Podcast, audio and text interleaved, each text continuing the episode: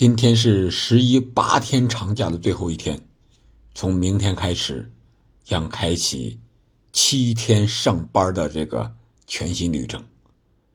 那这八天里呢，憨憨聊球很荣幸一直能够陪你度过。今天咱们没有例外，还是预测一下英超第八轮的比赛。话不多说，第一场卢顿对热刺。这个是十月七日，也就是明天晚上的七点半开始。卢顿呢，九月最后一天好不容易迎来了联赛首胜，但是又在十月的首场比赛，也就是他和伯恩利的补赛的第二轮，输给了直接保级的对手，同样是升班马的伯恩利。卢顿好不容易看到了一丝保级的希望，还没等回过头来呢，马上。又被泼上了一瓢冷水。这次又面对本赛季表现异常出色的热刺，在硬实力上肯定是无法和热刺相提并论的，而且热刺也是单线作战。再而且热刺的状态和运气都不错，上一轮是二比一击败了九人和误判的利物浦。我想这一轮。即使没有运气的加持，就单单靠实力，热刺取胜卢顿也应该没有任何问题。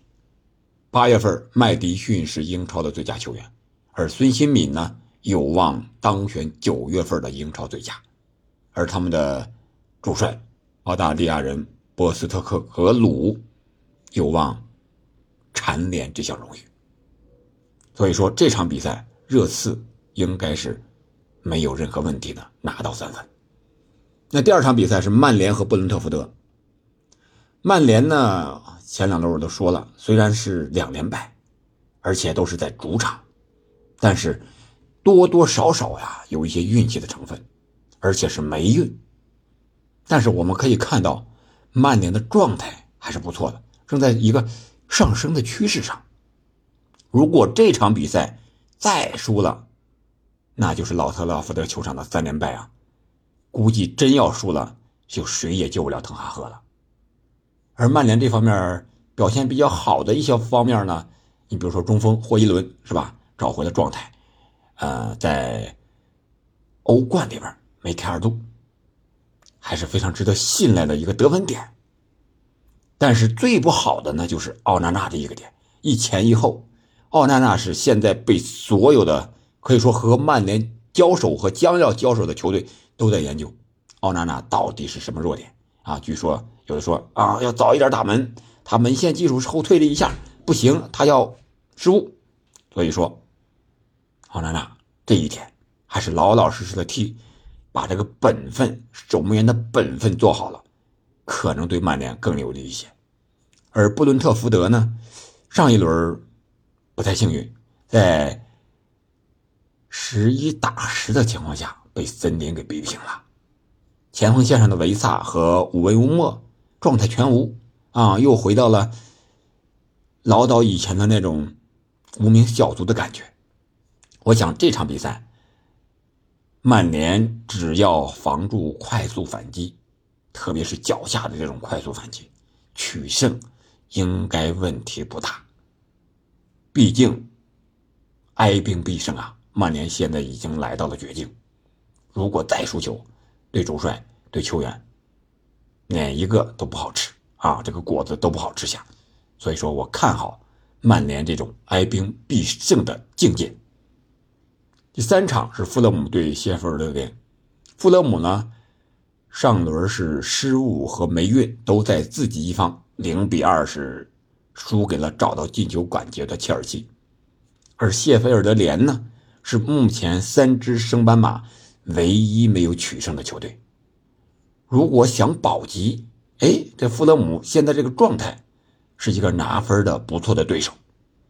他们上轮是输给了状态增加了西汉姆联啊，这个不是什么意外情况。呃，富勒姆的实力和状态确实不是特别好。如果打出质量，我想。谢菲尔德联虽然实力不是那么强，但是他的状态我感觉啊，比弗勒姆要强那么一丢丢，能够在克拉文农场带走一分，可能是一个最好的结果。这场比赛很有可能是以平局收场。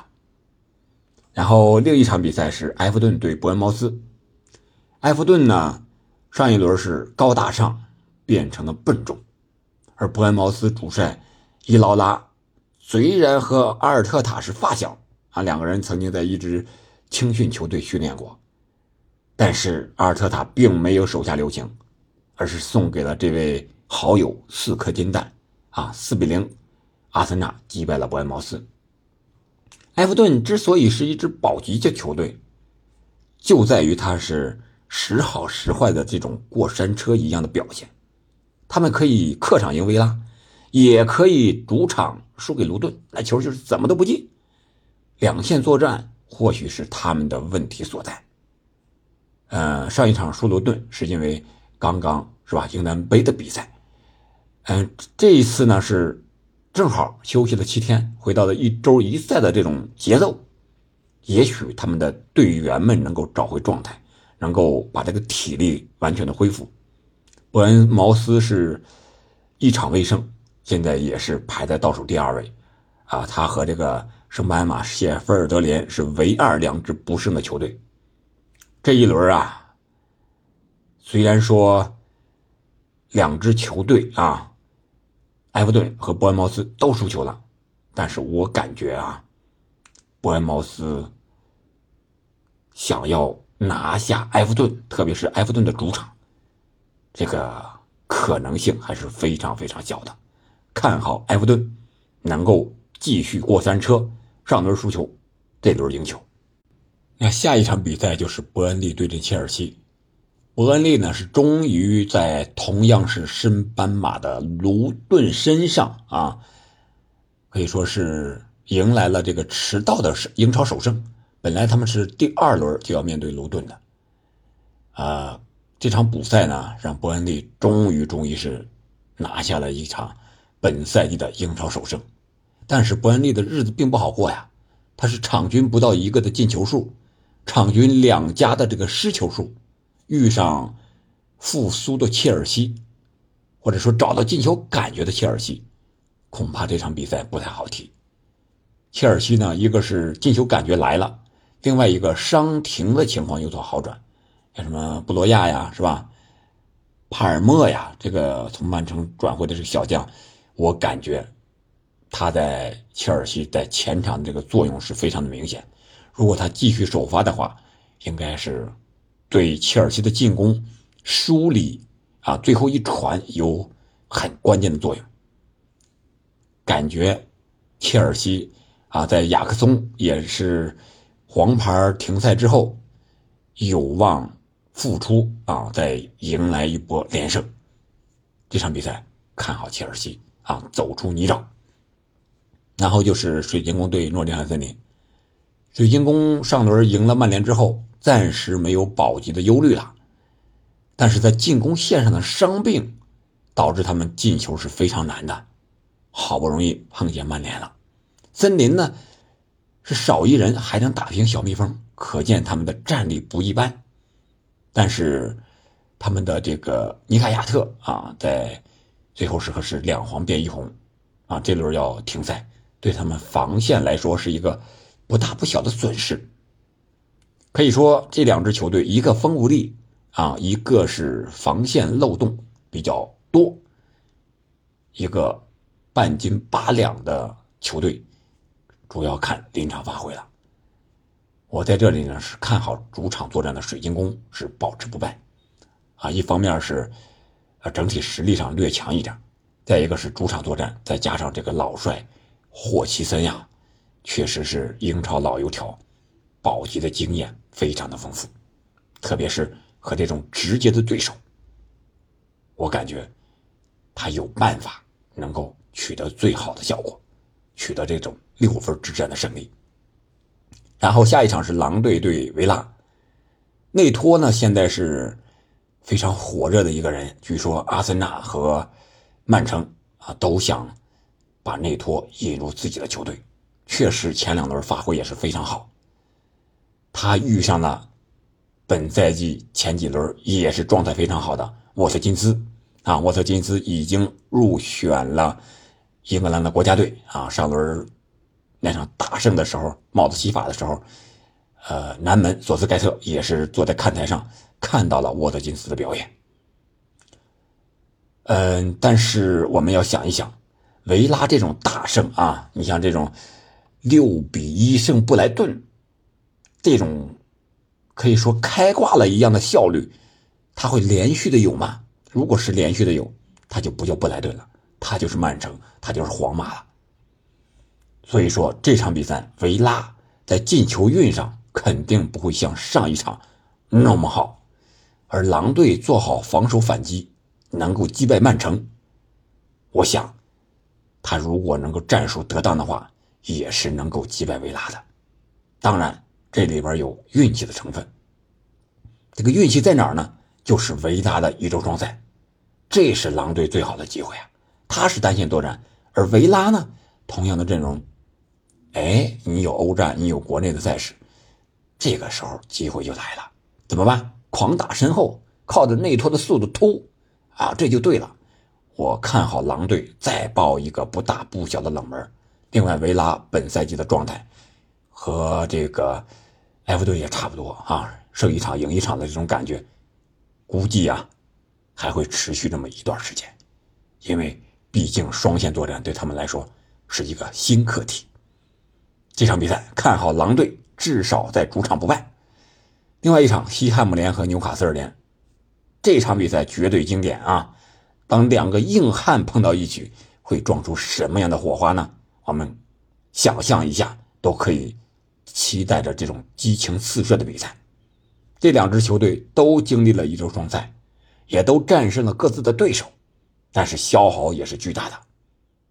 纽卡相对来说要比西汉姆联的板凳深度要更厚实一些，但是我们在。英超上一轮看到了西汉姆联在前场那种细腻的配合，我们看他那个边路是吧？陶法尔传给这个中间这个呃倒三角的传球的那种细腻的配合怎么打出来的？啊，有了强队的气质。而纽卡呢，同样欧冠的比赛啊，四比一是吧？大胜大巴黎，也给他们带来了很大很大的成长。所以我说这场比赛，两支硬汉碰在一起，肯定是碰出非常精彩的火花。也许会是一场平局，或者呢，纽卡客场取胜。为什么？因为一个是他们多休息了一天，欧冠是早打的，然后是欧联是晚打。另外一个，纽卡打欧冠是主场作战，而西汉姆联呢？是舟车劳顿去了德国，而少了一些舟车劳顿啊旅途颠簸的纽卡，在体力上会占有很大的优势，而且他们的打法可能对西汉姆联来说也是一个比较大的威胁啊！这场比赛看好纽卡。那后两场比赛肯定是压轴戏嘛，放在后边了啊！先是布莱顿对利物浦，还有阿森纳对曼城，咱们。稍后细说那场，布莱顿对利物浦呢？这两支球队上一轮都输的是非常意外。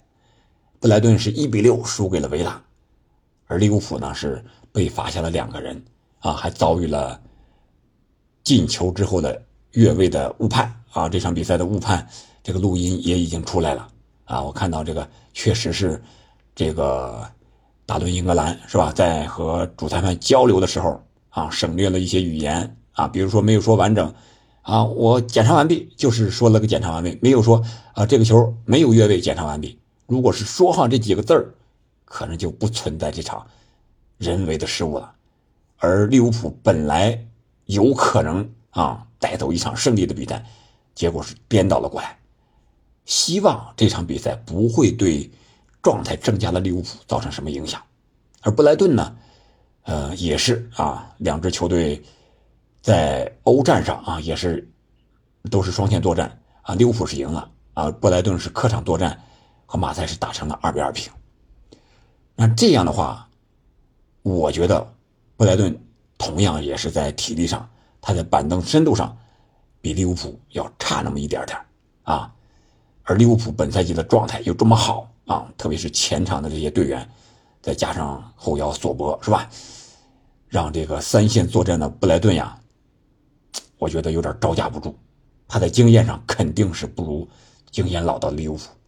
估计这场比赛，在利物浦的强势冲击之下，布莱顿的轮换阵容凶多吉少，啊，无论是主力还是替补，布莱顿在体力上就和维拉一样，他是打不出来那种高效或者之前的那种传控的感觉，主要还是跑不动。这个传控看似省体力，其实需要球员无球跑动更多啊，跑出空档才能传球传得更好。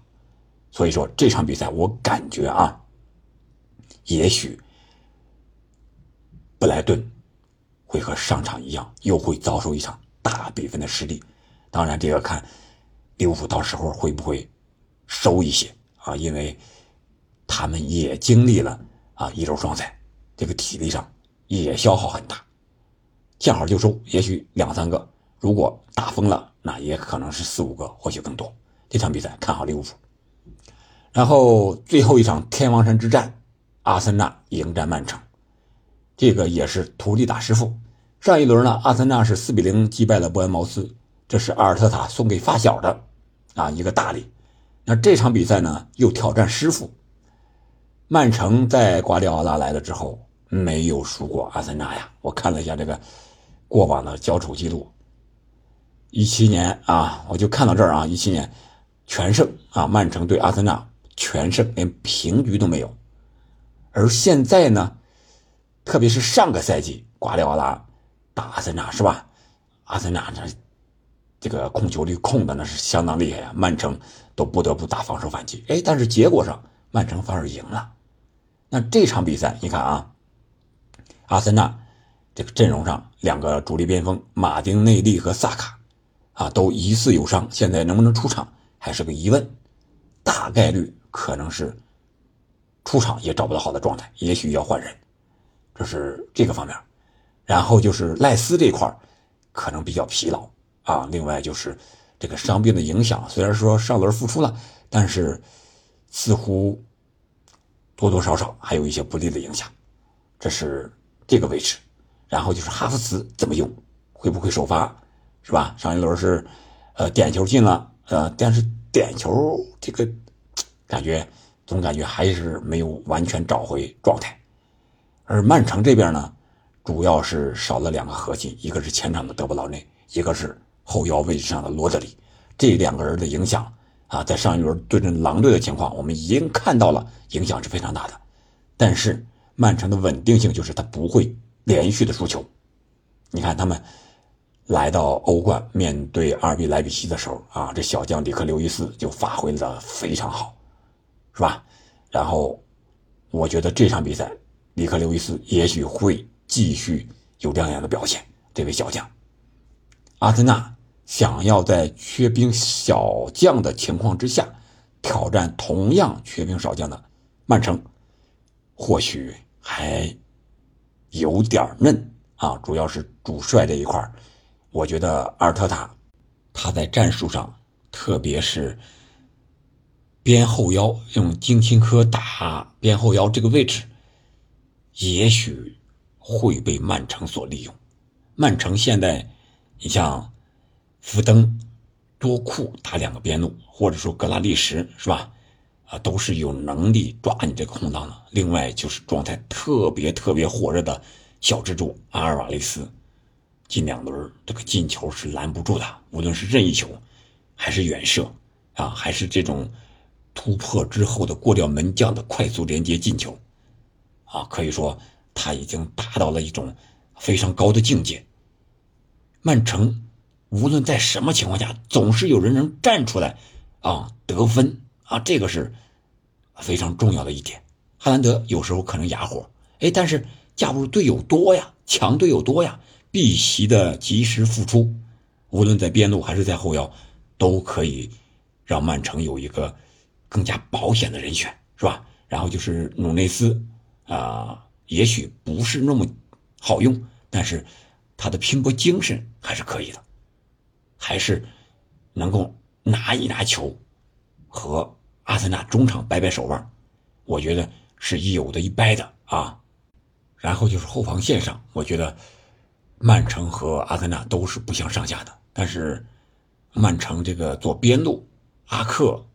啊，被狼队爆了之后，我觉得格瓦迪尔会长时间的占据左边后卫这么一个主力的位置。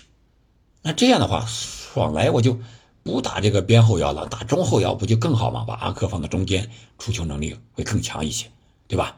然后看沃克时不时的回手保护一下。哎，我觉得这场比赛，阿森纳想要击败曼城，我觉得这个难度还是非常大的。可能性是非常小的，看好曼城获胜，好吧？